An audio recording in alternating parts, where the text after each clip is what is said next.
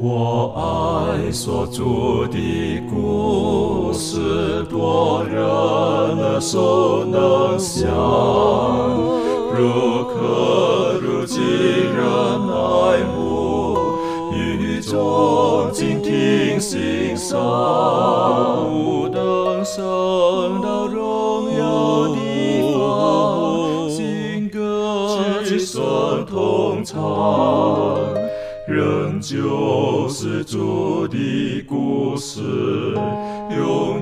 远传讲不忘。我很难说那故事，永垂不朽传万代，在天仍然的诉说主耶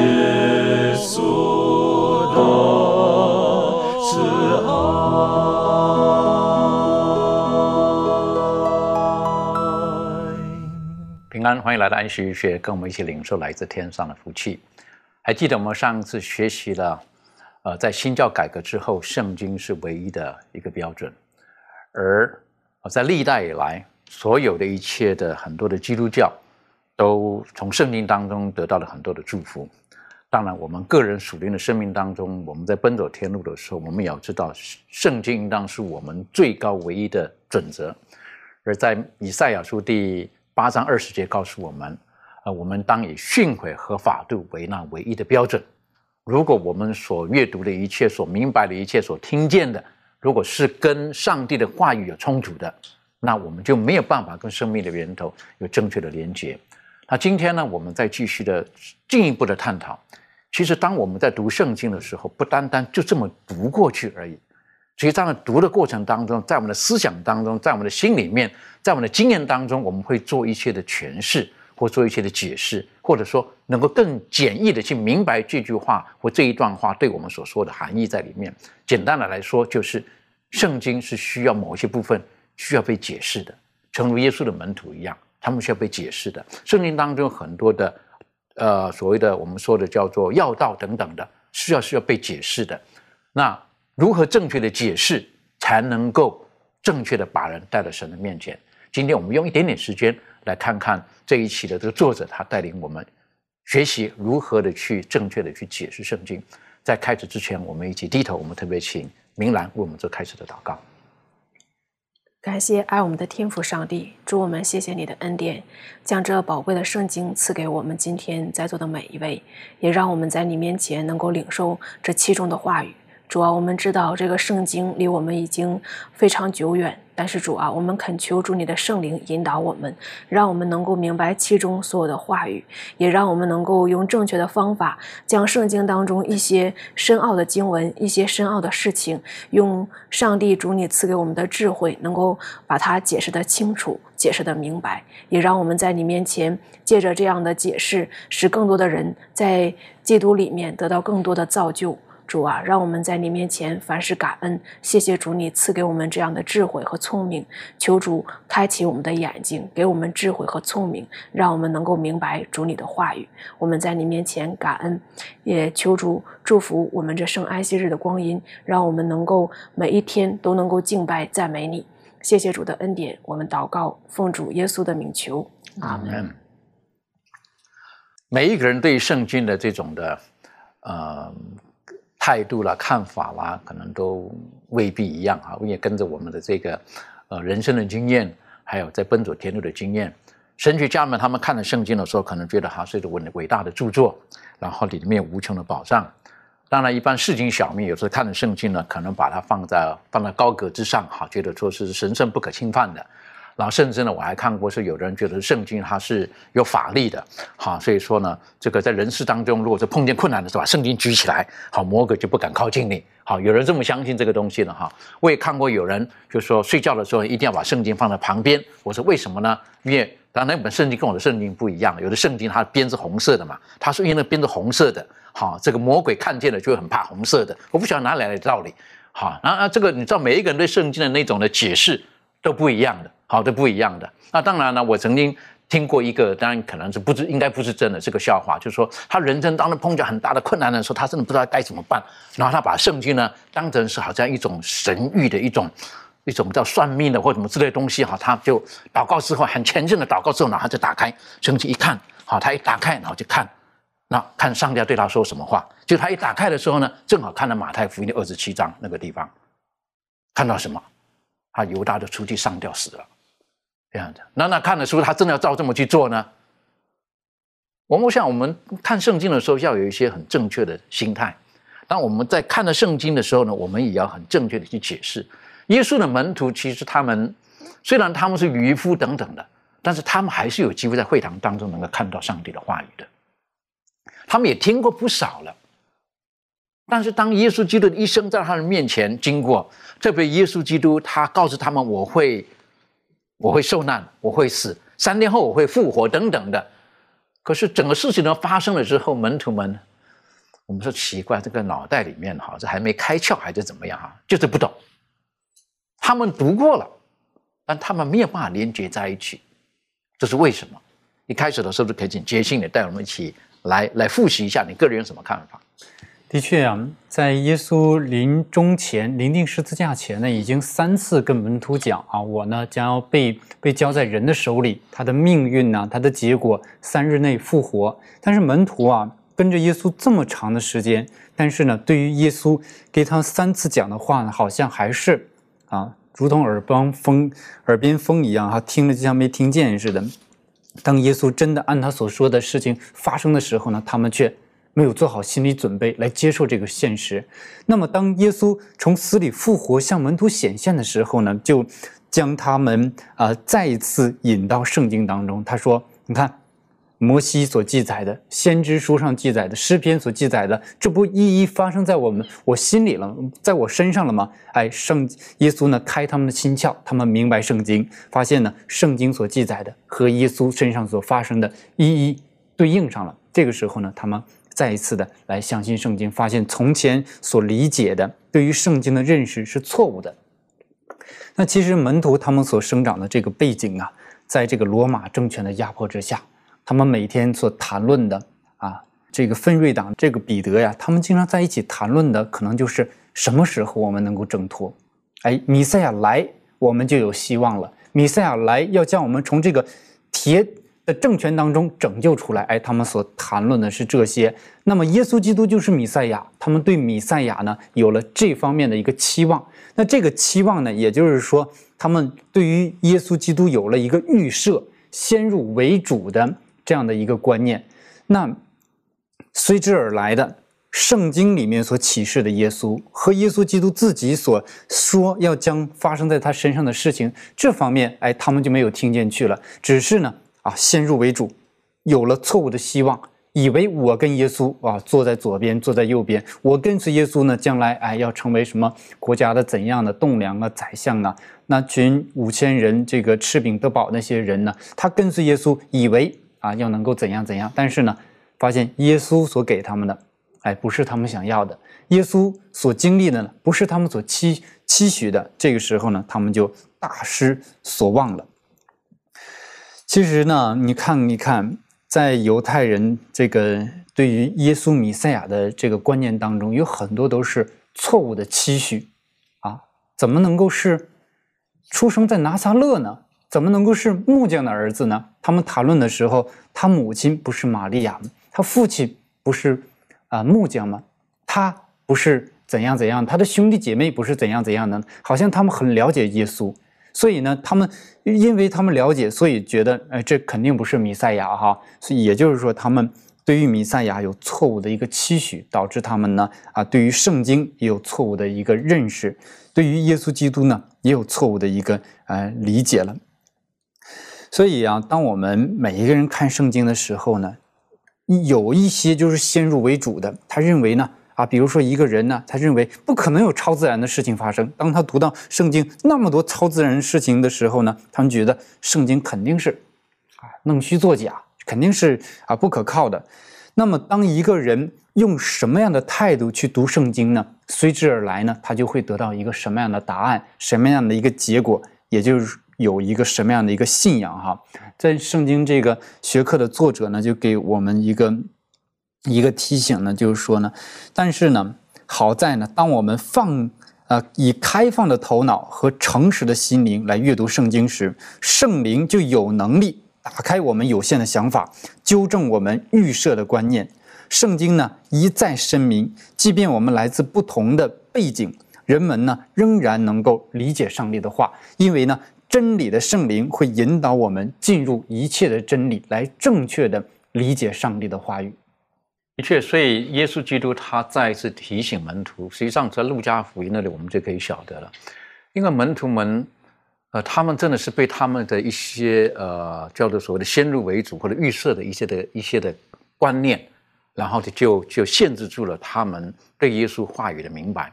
耶稣几次像刚刚这个杰心提醒了，耶稣三次跟他们讲我会会会受难，然后我会在坟墓里面三天之后我我会复活等等的。可是门徒他们是有听没有懂啊，好有听没有懂，甚至耶稣让拉扎路从死里复活了，他们也还是不明白那是什么意思。等到耶稣基督真的自己复活了，门徒们还以为是鬼魂呢，是不是？我我我们很难明白，对不对？那么多事情在他们眼前发生的，可是呢，先入为主的那种的既有的概念，那多马就觉得说，哦，这个我除非我摸到他了，等等的。然后路加福音就告诉我们，耶稣再一次的从摩西的书，然后从先知的书，从诗篇当中跟他们解释，告诉他们什么？弥赛亚一定会受苦，然后会死掉，三天之后复活。然后更告诉他们，你们都要成为这些事的见证，你们要见证这个事。那个时候开他们心窍，他们才恍然大悟，明白啊。之后呢，五旬节之后，他们就很大胆的就敢说什么：耶稣是死里复活了，是不是？被钉在十字架上，而且从死里复活了。现在呢，在上帝宝座的右边等等的，他们大胆的、放胆的做这个见证。所以说，我们晓得，如果说我们带有偏见或先入为主、自有的印象当中来看圣经的时候，有可能我们就失去很多本来可以得到的福气了。那我想请问一下庭轩，有的时候我们我们或多或少，我们成长的背景啊等等，会有的价值观在这个里面。那我们如何当我们如何当我们摊开圣经的时候，我们看见了跟我们既有的观念不同的时候，我们该怎么办？我们是如何的顺服？然后如何的寻求上帝的帮助，然后我们可以从中得到祝福。这方面你有没有什么可以补充或者是经验分享的？嗯。呃，我印象中这两个，呃，就是印象最深刻，就是在我国小三年级的时候，那时候我开始思想生命的意义，但是并不是因为我好像，呃，有有成熟到就是可以去思想这个议题，是因为学校的老师突然讲一句话，他说，呃，今天不会因为你的存在或不不存在，太阳就不会升起，啊，今天也不会因为你的存在或不存在，呃，这个世界就不会再转动，所以我好像就是一个这个世界的。某种呃某种产物，但是好像我在或不在，好像都无所谓。然后就在放学的途中的时候，就开始在思考说，呃，这个似乎这个呃我呃就是存在的价值是什么？然后或者是我的生老病死，呃这种的呃观念，好像就是一个。呃，生命当中的一个秩序，好像它就是原本就是这个样子，它并不是一个，呃，就是我我们本来就是要顺应自然，然后就去面对这样的事实。那后来认识圣经，知道，呃，原来这个面对死亡这件事情，呃，很多的书籍都告诉我们说，好像都不用恐惧啊，不用害怕，就呃，我们只要怎么样做，然后去顺应这个自然死亡就好。可是圣经却告诉我们，原来死亡是因为。罪恶的缘故，它原本并不是要出现在我们的生命当中的，而是因为呃这个呃善恶的斗争，或者是呃撒旦他的这种呃作为，然后以至于我们被欺骗之后所要面临的一个结果。但最终神他还是呃来帮助我们，让我们能够胜过这个我们无法解决的这个问题。所以。这呃，因为这样子，然后才让我觉得说，哦，原来我的存在，还有我生命的价值跟意义，并不是在建立这个原本这个看似好像很恐怖的一个一个秩序当中。原来它只是呃，就是突然之间的一个阻碍，但是神他却要除掉这个阻碍，然后来真正的恢复我们生命的一个本质。那我觉得在这样子的学习当中，我发现，呃，上帝他这个话语，其实他还要，呃慢慢每天的去思想的时候才会改变。要不然，其实我们从小就被教导的这种一个生命秩序，好像就是如此的时候，呃，你会很难去马上就是去转变。对，然后，嗯，另外一个就是呃，我发现。神说：“当你有劳苦重担的时候，你可以到他这里来，你就可以得安息。可是事实上，我们真的是，呃，生命当中的很多劳苦重担，可能我们面对家庭的压力、经济的压力、面对人际关系的压力，这些重担来到主面前，什么叫做来到主的面前？什么叫可以交托？什么叫可以完全的卸下？那到底是什么意思呢？那呃，真的是有一位这样子的神可以让我们去交托吗？我们所认识的神，好像就是求这个柴米油盐。”酱醋茶，然后求这个呃，我们的这个升官发财，好像就没有一个神真的是可以来让我们求一个真正的一个种关系，然后真正的就是可以建立一个爱我们这样子，一个在乎我们，一个愿意看看守我们。那嗯，当我知道有这样子的一位。呃，神一个对象，一个超乎人的能力，然后他愿意用这样子的方式来爱戴的时候，你呃，这是这样子的一个。呃，很很大的一个转变，这样观点其实会让我们更加的有自信去生活，更加有自信去交通，更加的有自信去面对各种的难题，因为我们知道有一位更大的后盾，然后在帮助着我们。对，所以我觉得就是透过这两个呃的一个学习，呃，也是不断的在帮助我有所在生命当中有所成长，这样子。听你这么讲了，说应该是说有两个学理在这个地方，一个是无神论，一个是有神论。好，一个无神论的话，觉得好像一切的东西都是没有情感的，到时候可有可无的。好，等等，无神论嘛。好，那有神论的话呢，就是世界有一定它的秩序，一定被在神的一切的旨意当中的。但呢，我个人活到这把年纪啊，我看着哈，有很多所谓的无神的，实际上它是有神的。但是很可怕的，最可怕的是。无神的这种理论当中呢，实际上他的造神，好，他的造神，然后他塑造成可能某一些人物自己，他就是那个神。在现在我们在在某一些的这个国家当中，我们看见有这种的现象在这个里面的。那当然有一些的学理会影响我们很厉害的，而这种的理论呢？或这种的一些的信仰的一些的分享的时候，有时候会会让我们觉得哇神神秘秘的哈。例如说，呃，色即是空，空即是色。哎呀，这个文字这样讲起来的时候，好深奥啊！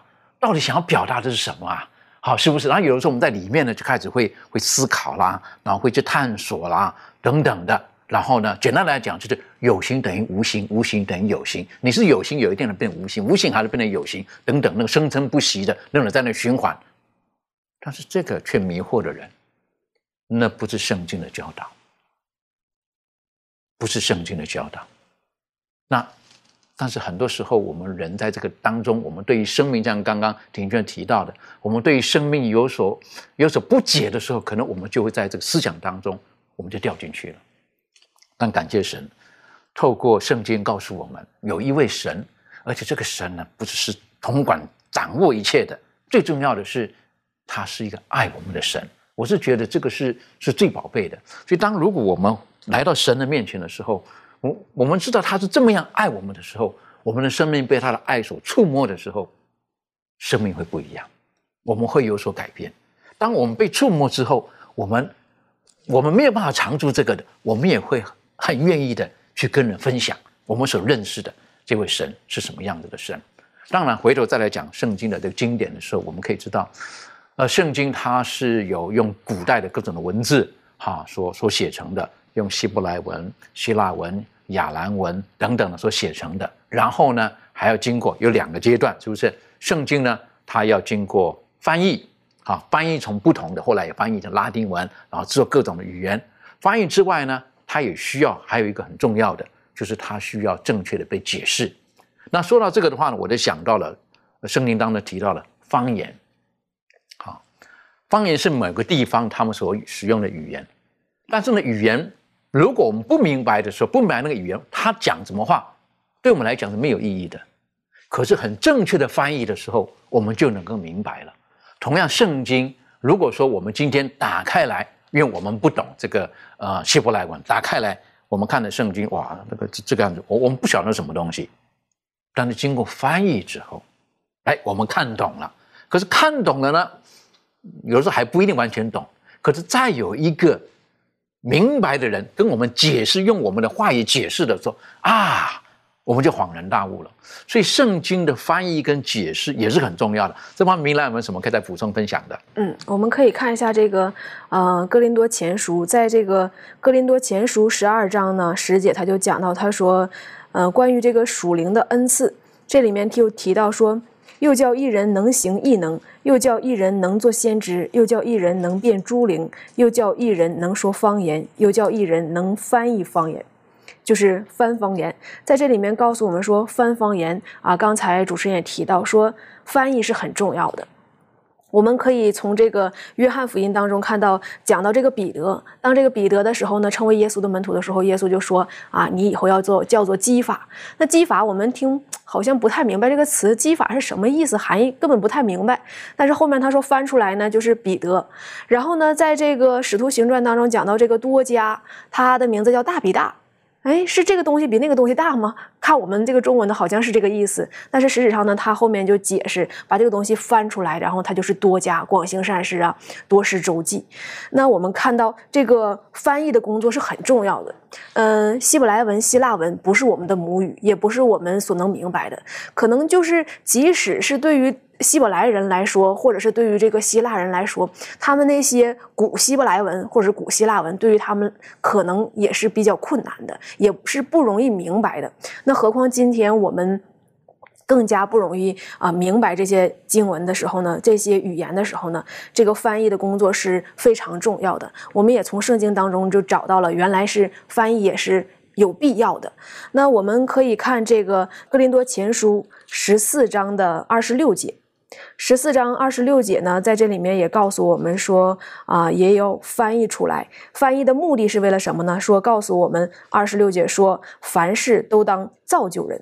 这个翻译的目的就是造就人。今天就是对于我们这些人是有帮助了。我们今天手中拿的是中文版的，然后我们可以明白，可以阅读。但如果是希伯来文、希腊文，我们就没办法阅读，没办法从中得到造就。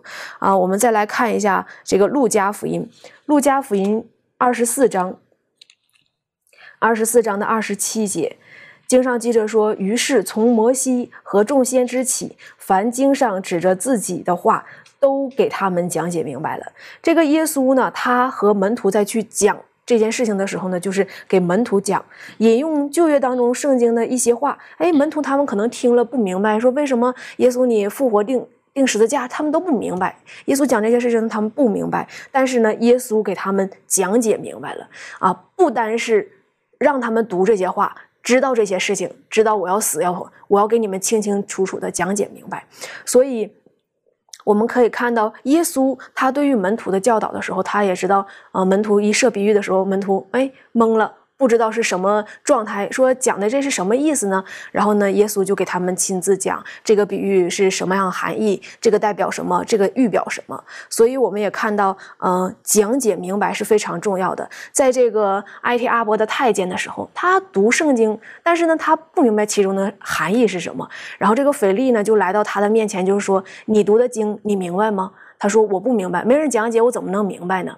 那么今天对于我们来说，有一些经文是简单的，可能一看我们就能明白；但有一些经文好像说的，嗯，好不是很明白，一个字一个字就能看出来它其中的含义。所以这个时候就需要有正确的讲解。那么因此呢，呃。解释啊，翻译也好，还有这个讲解圣经，它的目的是什么呢？就是要呃能够传扬福音，使这个圣经当中的真理能够得到更加的广传。还有呢，就是帮助人，嗯，让我们能够明白其中上帝的话语。那在这里面也告诉我们说，呃，我们要把这些圣经当中的一些要点。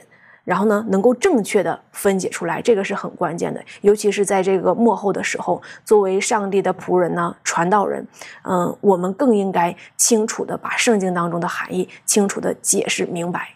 的确哈，这个说到这个啊，刚刚说到的说方言跟翻方言，好，今天我们说是是要做地球叫做叫什么地球村，是不是？那地球村同时讲很多地方的语言还是不一样的，好，不一样的。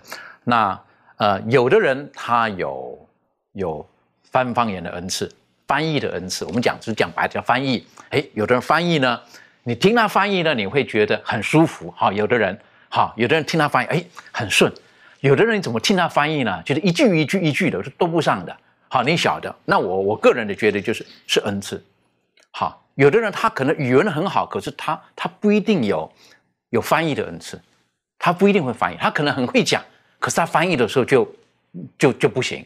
好，那我们曾经碰过，有的时候，哎，这个听这个翻译的时候都很顺，好，那思路是很顺的。可是听有的人翻译的时候呢，就是因为你晓得每一种每一种呃语系它的。文法的结构不同，那例如说，好，这个我们呃中文跟英文有些动英文很多东西在我们看来是倒装句的，好，那如果说你翻译的人呢，你是照字面这么多多多一直过来的时候呢，你会觉得那一句不是一句，好，那不是我们常用的句子，而且下面听的人呢就会很很挣扎，很挣扎。好，我曾经碰过有个经验，就是那个时候略略懂一点点这个英文，好。然后呢，听了上面那个翻译的时候呢，我忍不住了，我就就觉得我说哇，这个翻译很有创意啊！好，你晓得，翻译很有创意。那当然，可能那个时候有比较年轻嘛，有点反讽的味道在里面，就是有的时候根本就是原来不是这个样子，还有他自己的创意在里面。然后我那个朋友在旁边讲，他说：“嗯。”他下台之后，他应当会有悔意那样子啊，是不是？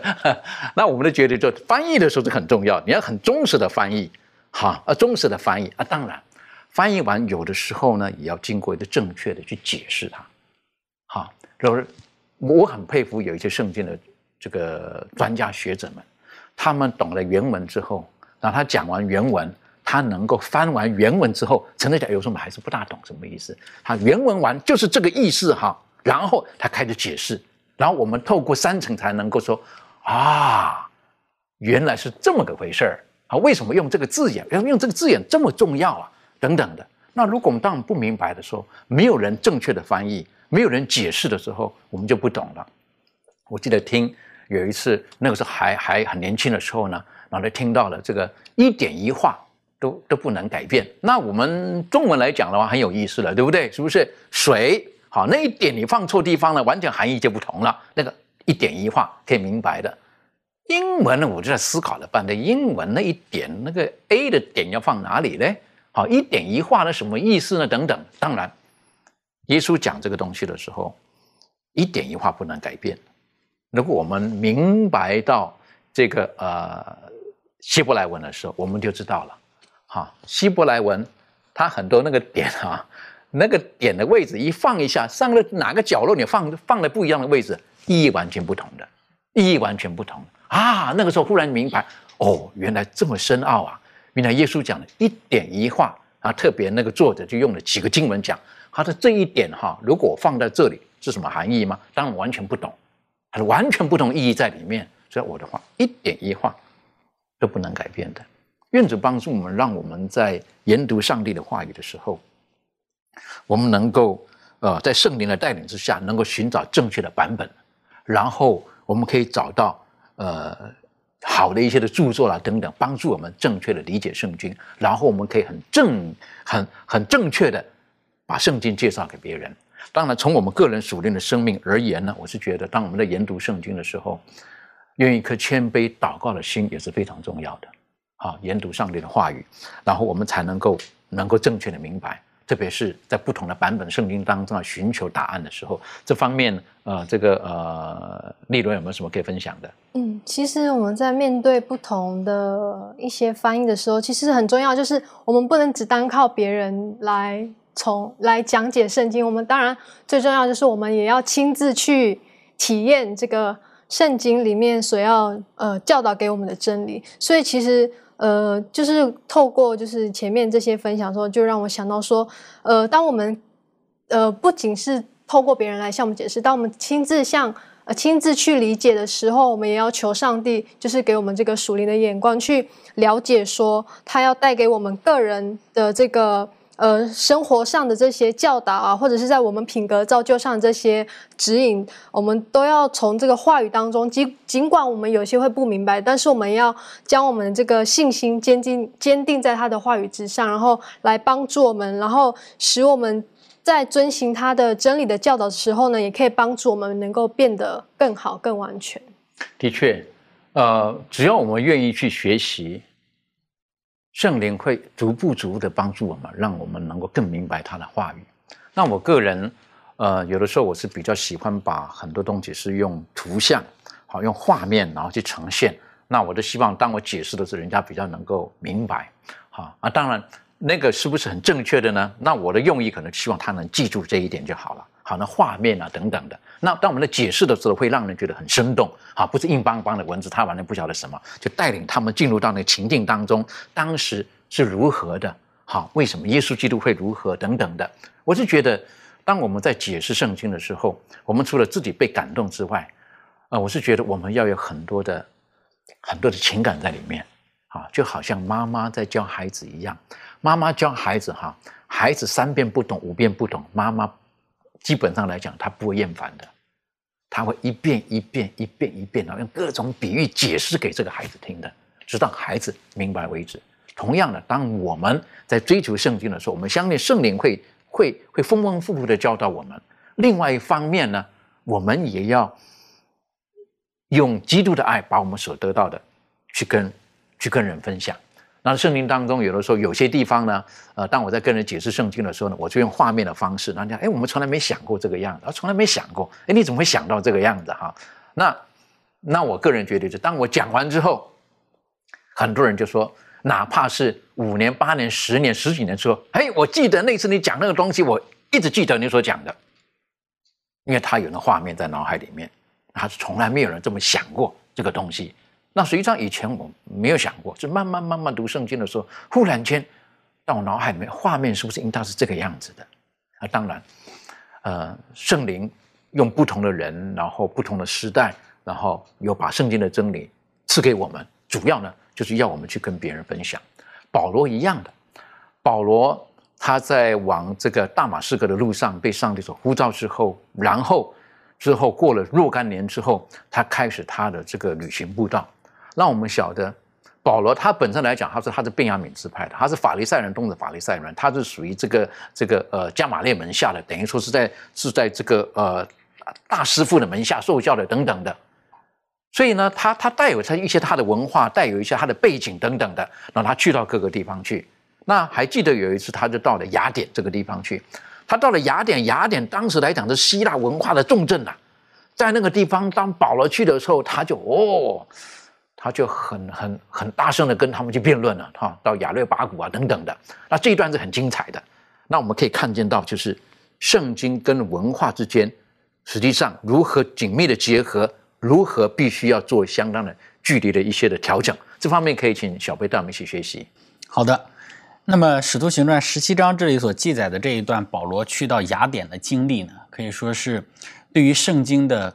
呃，它的文化以及圣经当中所含有的文化与我们之间的文化的不同呢，做出了一个一个区分或者是一个说明啊，让我们如何去理解在圣经的文化与我们的文化背景不同的情况之下，我们如何的去看待圣经。那我们知道，嗯，首先呢，保罗去到雅典，在雅典，在这个受希腊文化思想、希腊哲学思潮的一个影响非常重重要的一个地方啊。在这样的一个地方去传讲犹太人他们文化里的那个关于弥赛亚、关于救赎的观念，可以说是得需要一定的智慧和一些的方法，才能够让他们能够明白。那么在这里呢，保罗他就用了两个很重要的切入点，可以说是我们今天可以去学习的。首先就是保罗他在雅典街头走来走去的时候呢，看见雅典街头啊，满街头都是偶像哈。有的人说，大概有三千个不同的偶像在雅典的街头上。那雅典人是什么都拜，什么偶像神明都不想得罪，所以呢，他唯恐害怕哪一个神明他们没有拜到，所以呢，就立了一个牌位啊，有一个牌位叫喂食之神啊，怕说这个有哪一个神没有没有拜到，有哪个神忽略掉了，可能对我们的整个整个民族啊，或者是对我们整个雅典的城市会。造成一些让神明不高兴，然后造成一些呃一些的不利，或者是对于神明的发，对于这个城市的发展啊，或者是人民的幸福造成一定的威胁，所以呢就去拜了一个这样的神。那保罗就以此作为一个切入点，来与他们去分享，说这个未食之神其实是谁呢？那个未食真神就是创造天地的主，哈啊，既他既是创造天地的主，就不住人手所造的殿等等的啊。保罗就开始展开他对于这个呃创造天地的真神上帝、独一的真神上帝他的属性、他的特质、他所成就的工作的一个介绍。那么另外一个方面呢，我们也看到雅这个保罗在雅典的传道呢，他也引用了当时在雅典人他们自己著名的一个诗人的一段话。那这个著名的这个诗人所说的一段话呢，就是在第呃第二十五节啊，十七章的二十五节这里说到，也不用人手服侍，好像缺少什么，自己倒将生命气息万物啊给万人。他从一本造出。万族的人，那到后面呢？二十八节就说了，我们的生活、动作、存留都在乎他。这个就是一个雅典的一个诗人所说的一一段话啊。保罗就引用他们的经典来与他们去分享基督的福音。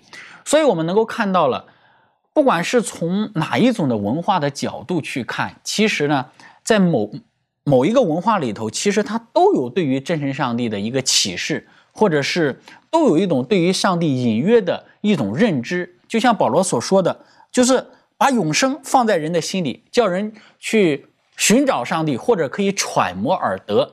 所以呢，保罗就用这样的一个文化相连接、与文化啊呃相通的地方作为一个切入点，来给他们分享基督的福音。所以这个是值得我们去学习的。但是另外一点，我们就要去思考了，就是说，那圣经它是在这个呃。中东文化或者是犹太希罗文不应该说希罗这个犹太文化的这样的一个背景之下，然后来写出来的。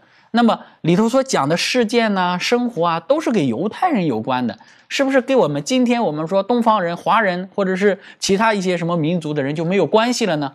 那我们有一点可以肯定的就是，圣经它是超越文化的，它是跨文化的。那从保罗他的一个讲述当中，我们就能够清楚清楚的看得到了。不是说这个圣经的真理只给了这个犹太人，那呃是这个救赎的恩典也只在犹太人当中，那希希腊人就不需要这个救赎的恩典了，希腊人也不需要认识这位独一的真神了，并不是这样讲。那保罗也说了，你们也应当去认识这位创造天地的主，你们也应当从他这里得着这个救恩啊。所以从圣经自己的宣称，保罗的这段经历里头，我们看到了圣经里所记载的真理，圣经里所记载的。这些信息啊，救赎啊等等的，它是超越文化的。虽然它是在中东的那个文化背景之下写成的，但是里头所阐述出的真理却是超越那个当时的那个文化的。当然，我们也需要去了解圣经的一些的文化的背景。那比方说，有一个老师曾经讲过一个那个浪子的比喻当中啊，那个父亲看到浪子回家了。他在很远的地方，这个父亲就怎么样呢？就跑过去抱住这个浪子。其实按照当时的中东文化的背景是这样子的，他就解释，他说这个当时的这个做父亲，身为父亲的，穿着那个袍子的这样子的一个我们讲说比较上流一些的人士，是不会有这个跑的这样一个，在他们眼中看来是一个很粗鲁、很莽撞的这样的一个行动的。但是为什么父亲跑过去呢？他其中所体现的。是这个父亲对于浪子的爱，他已经放弃了一切的呃这些外在的东西啊，而专心的看到他儿子回来了，就是用很大的爱心去接纳他，已经忽略了在人文化当中认为的是一种粗鲁的一种行动，所以这个是他的文化，他的背景。那如果我们去了解的话，我们就更多的去阐述到这个父亲对于这个浪子的这种爱了。所以我讲，我觉得说对于文化的了解呢。是很重要的，但是同时呢，我们也要强调，圣经它也是超越文化的。的确哈，这圣经，呃，刚刚小贝提醒我们的，它它在文化当中，在某些文化当中，其实它并不会矛盾的。但是圣经不可以只是被某个文化给给限制住了。例如说，呃，好像我们会觉得它是被犹大的文化给限制住了。所以因此现在有人讲，那这个旧约圣经当中或我们现在的守的在。遵守的圣经当中的规条等等了啊，那是什么？那是给犹太人的，那是给犹太教的好的，跟我们没关系了。好，然后呢，基督教是什么？基督教是另外一派。好，然后圣经当中的一小部分，新的圣经当中的某一部分，旧约当中已经不重要了，等等的。当我们晓得，当保罗他在雅典的时候，那个是刚刚小辉带我们学习的哈，他先观察，然后了解到当时人的需要是什么。当然，我们知道，呃，保罗他的雅典的经验，呃，他他，保罗是一个很很，我们说他是一个很会辩论的人呐。好，他的辩才是是非常好的，他很会很会讲的。所以当时人很喜欢听了，好很喜欢听了。可是保罗他很正确的讲一些东西的时候，有没有被讥笑的？也有。他特别叫死人复活的时候，他们就笑了，就是哪有这一回事啊？没有这一回事等等的。可是保罗还是很勇敢的去传，很勇敢的去传。那我曾经曾经听过这个老师哈，这以前在读书的时候，老师有他分析过整个过程当中。因为保罗他在亚勒巴谷那个地方，他他是应该在福音的重征当中，他应该是是好好的这个为主做美好的见证，那这个没跟很多人可以得救嘛。可是圣经当中却在雅典没有成立一个教会，好，他的雅典没有成立一个教会。那有人说到了为什么？因为当时在那边的人呢，他们习性呢就是喜欢说说听听。希腊人所追求的是智慧，犹太人呢追求的是神迹，而保罗说到了。他说：“我所传的，我所高举的，只有主耶稣基督，并他的十字架，就是那等于说，耶稣基督并他的十字架，超越了犹太人，超越了呃希腊人，啊，耶稣基督他是高过一切的。所以，当我们在传扬圣经的时候，我是觉得这个文化有的时候我们要要去考量到他们能不能够接受，但是不能够因为文化而把上帝呢给给降低了，给缩小了，给限制在文化当中了。”另外一方面，当我们在解释圣经的时候，或我们在看圣经当中的一些的记录的时候，有的时候也可以给我们一些的学习是什么？就是我们的本性，人的罪性，人的有限，有的时候呢，就会在我们所读的圣经当中，或我们所看的上帝的话语当中，因着我们的有限呢，然后我们就走偏了，或者把它扭曲了。这方面，这个呃，杰信有没有什么可以补充分享的？的确，人因为罪恶的缘故，其实人的理智啊、理性啊、思想啊、大脑啊，都受着罪恶的影响。就像当时耶稣在这个来到世上的时候啊，那些解释圣经的那些律法师、法利赛人、文士，他们对于耶稣是如何的去判断呢？他们觉得，哎，圣经里面已经明文记载了耶稣是生在哪里，哎，他的使命是什么？他如何的病死在十字架上，死后。啊，又是如何的复活，都已经写得很清楚。而且呢，那些博士来问耶稣啊，弥赛亚会来到哪里？他们脱口而出啊，犹大不利恒。他们已经非常了解。但是当耶稣真正的来到他们眼前，行了诸多神迹的时候呢，他们却否认耶稣，否认他为上帝的儿子，为弥赛亚。而且呢，我们发现啊，在整个耶稣的工作过程当中，对他拦阻最大的就是那一群。最明白圣经的人，而且倒是使徒行传呢，我们发现耶稣升天了，啊，他们逼迫不了了，那他们就逼迫门徒。谁是逼迫门徒？他们最严重的，我们也发现就是那一群啊，犹太人、法利赛人，他们跟着这个门徒这个呃脚跟后边撵着他们，去到哪里逼迫他们啊，去制造谎言呢，破坏他们的工作。那么我们就开始怀疑了哈，为什么这一群最明白圣经的人？反而呢，却成为圣经最大的一个敌人，成为耶稣基督呢和他的门徒最大的一个敌人呢。啊，耶稣呢也说这群这个法利赛人是这个瞎子领瞎子哈，瞎子领瞎子。有很多人时候呢，为什么那些人呢不敢来到耶稣面前？为什么不敢接受耶稣呢？就是这一群瞎子领路的人的影响。而耶稣呢，啊，曾经呢在这个。呃，约翰福音十二章的四十二节也四十三节，这里面就说到了。虽然如此，官长中却有好些信他的，只因法利赛人的缘故，就不承认，恐怕被赶出会堂。啊，这是因他们爱人的荣耀过于是爱上帝的荣耀了。为什么这些官长们，还有一些百姓们，好多信耶稣却不敢公开呢？就是因为法利赛人的缘故，因为怕他们哈。因为怕，所以呢，他们不敢公开的来承认，呃，耶稣基督。那么在这里面呢，我们也看到了，就是因为有一些有一些特别有权威的人，他们的解释，他们对圣经的这个认识解释应该是最正确的，反而就是因为这样的一群人，使那些人呢不能够得到真理，不能够啊正确的去建立自己的信仰。其实我们今天也是，往往呢哈某个几经家、某个学者、某个权威的人士人士呢，对圣经的一些见解呢，成为我们信仰的一个基础了。但是我们发现呢，其实罪对于人的影响是很大的，它破坏了我们跟上帝之间的一个关系，这是第一。接下来呢，它还影响着我们理解圣经的一个能力，它还影响着我们的大脑啊，我们的思想啊，都被罪恶所腐蚀了。有的时候我们在看圣经的时候呢，往往会带着啊骄傲、自欺、怀疑、疏远，啊，甚至是一种抵抗心理在看圣经啊。明文是这么写，但是我不愿意顺服啊，我就怀疑它，我就不接受它。那么这个后果是什么呢？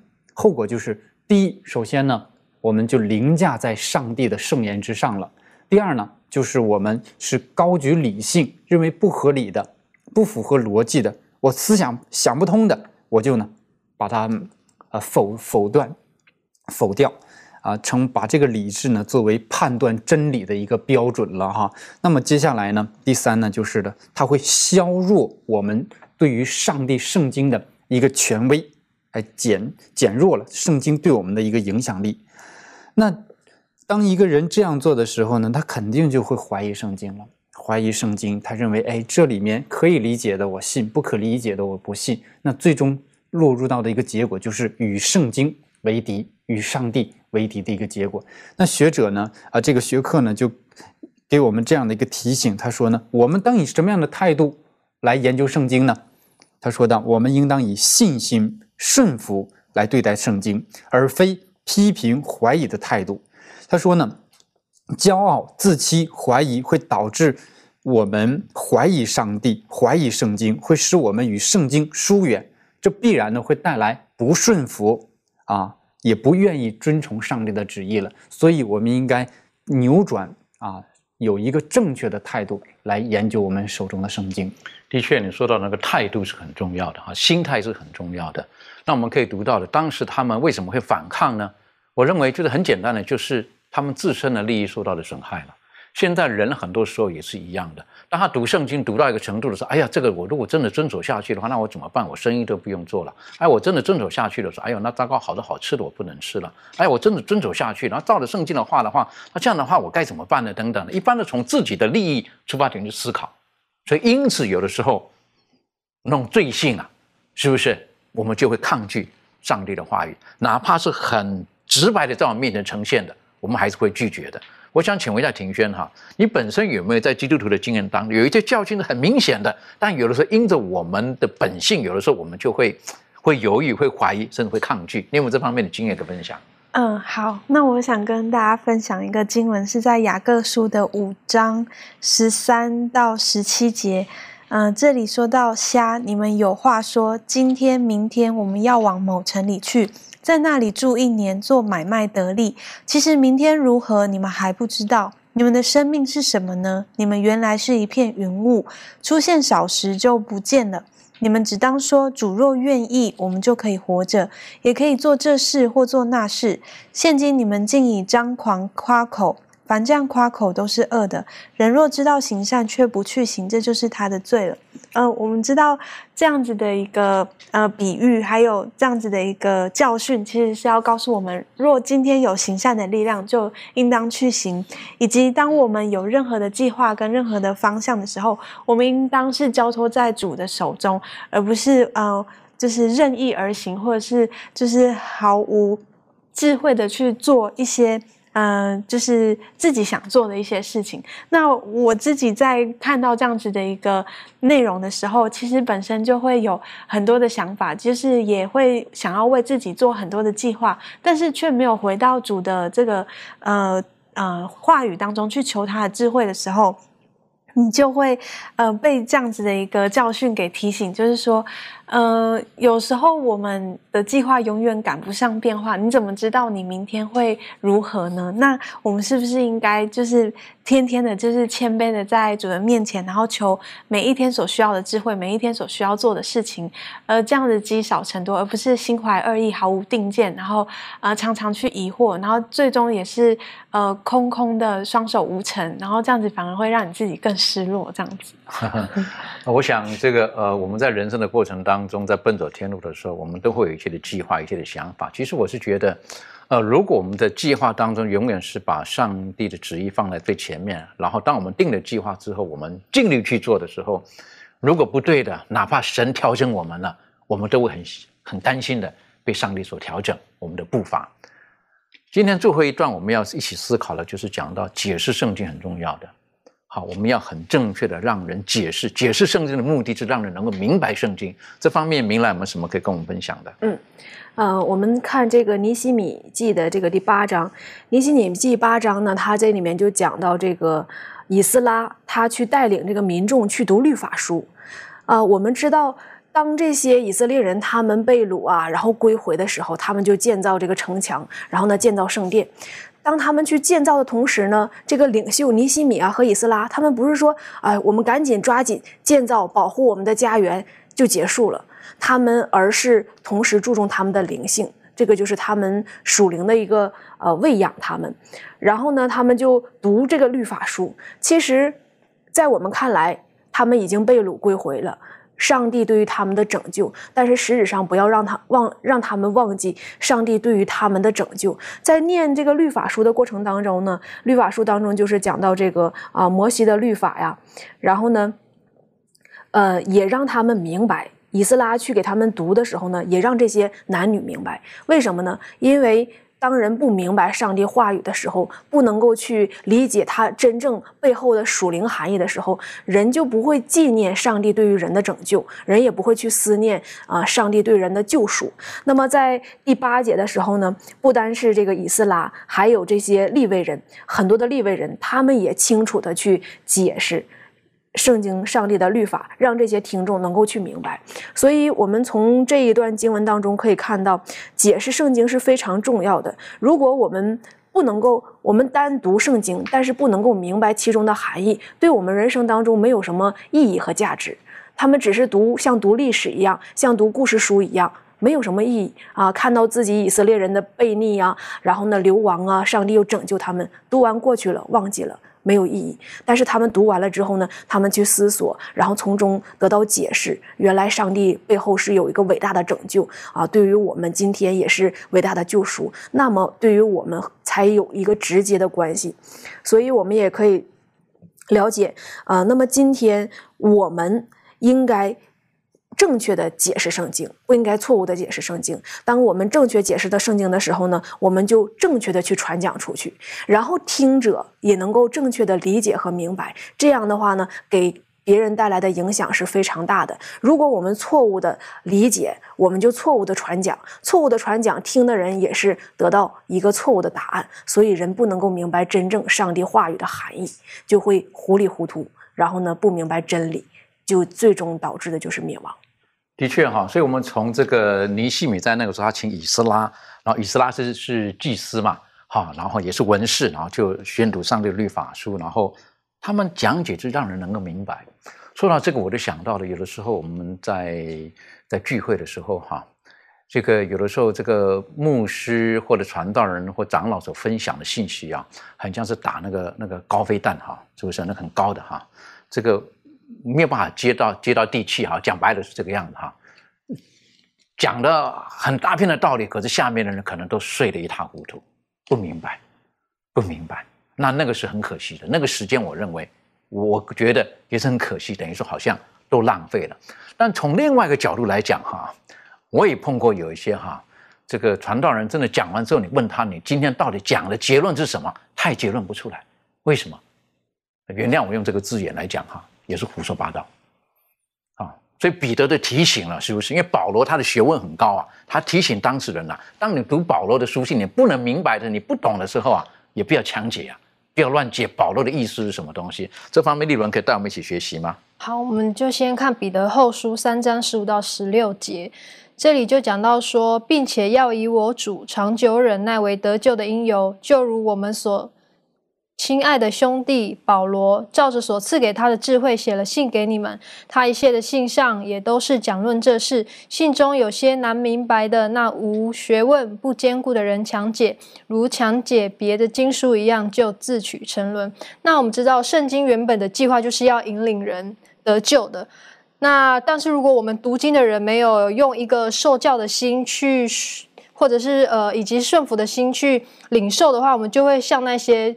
拒绝基督教训的人一样，使自己成为一个试探的这个掠掠物。然后，当我们去曲解这个圣经的原意的时候，我们自己也就失去了这个形象的能力。然后，而且当我们误用这个圣经的呃意思的人呢，我们知道说，他最终也只能导致他们导致他们沉沦。那其实现今有许多呃教会有许多人，他们就。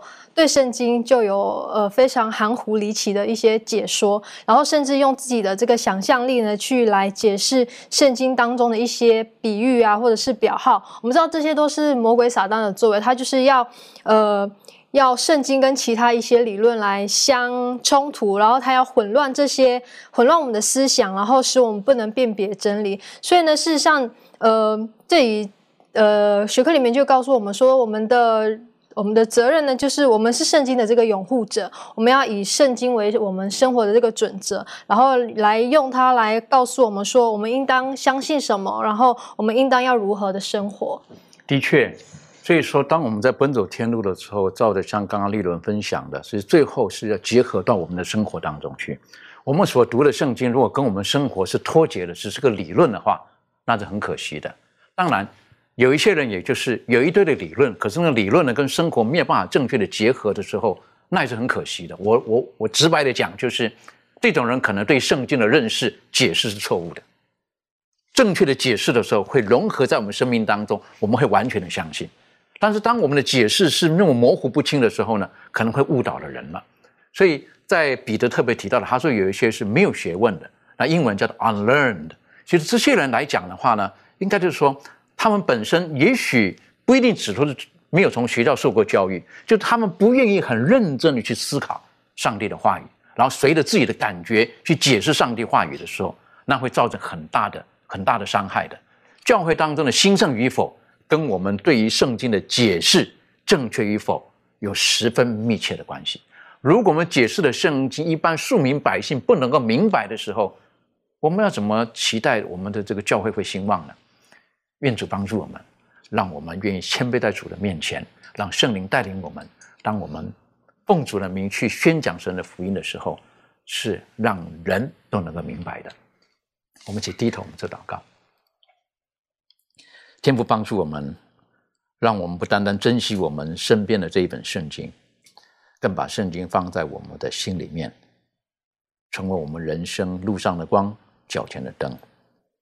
也帮助我们，让我们能够透过圣灵的浇灌，我们能够明白其中的话语，然后我们用属神的旨意、正确的方式，去把圣经当中的福音，去与周遭的人分享。当碰见深奥的地方的时候，主啊，愿你赐给我们一颗柔和谦卑的心，愿意谦卑在圣灵的教教导之下，能够明白你的话语，不单单是明白。更让圣经的话语能够在我们的生生活当中能够活现出来，使人能够见到我们的好行为，便将一切的荣耀归给我们在天上的父。谢谢主，奉靠耶稣基督的名求，阿门。